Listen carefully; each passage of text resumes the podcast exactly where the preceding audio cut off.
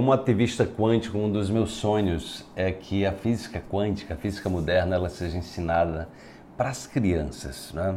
Se a gente puder educar as crianças com esses conhecimentos, nós vamos ter seres humanos adultos muito mais saudáveis, muito mais prevenidos, muito mais atentos ao que pensam e ao que sentem. É muito importante a gente é, desde cedo começar a perceber a relação que existe entre aquilo que nós estamos vibrando internamente e aquilo que se manifesta fora. Por que é que eu digo isso?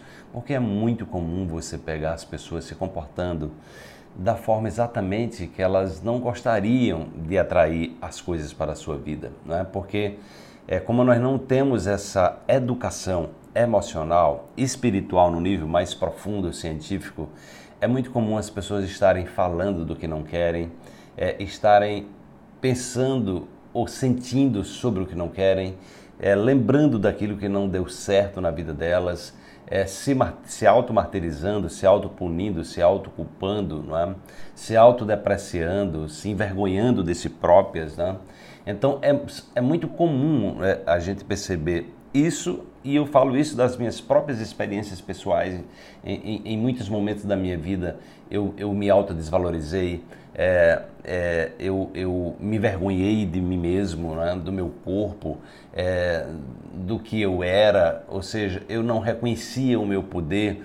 É porque eu estava emaranhado em problemas familiares, então eu, tava, eu me comportava dentro de um campo de vitimização, é, eu tinha estima baixa, eu tinha medo de, de expressar é, aquilo que eu era interiormente na, com, com, autenticidade, eu tinha medo de expressar os meus dons, com medo de estar é, ferindo as pessoas, é, com medo da, de, de, incomodar as pessoas. Então, nossa, eu já passei por inúmeras experiências e o que eu trago para vocês faz parte da, do meu aprendizado pessoal é tudo mentira que a gente se acostuma a contar, né? São muitas mentiras.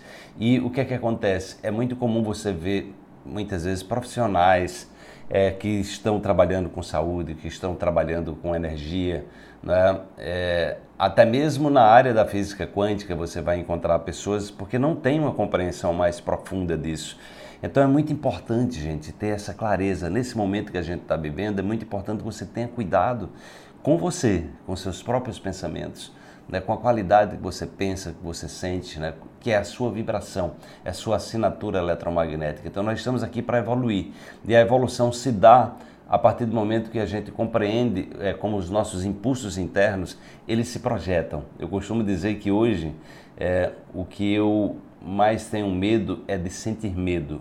Não é que eu não sinto medo, né? O medo é um, é um digamos assim, é, é, um, é um sentimento visceral, né? o nosso sentimento de, de, de, sobrevivência mais primitivo, mas ele não me domina, porque se o medo estiver me dominando, aí eu fico com medo de atrair aquilo que eu estou com medo, percebe como é que é?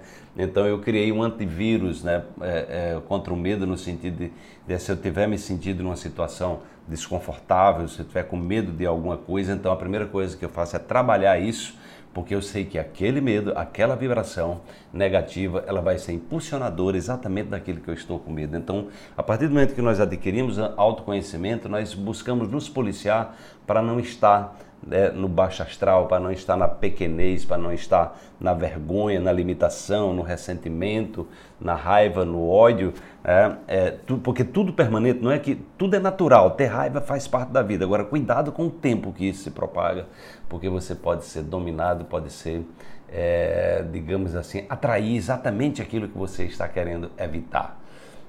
Cuide-se.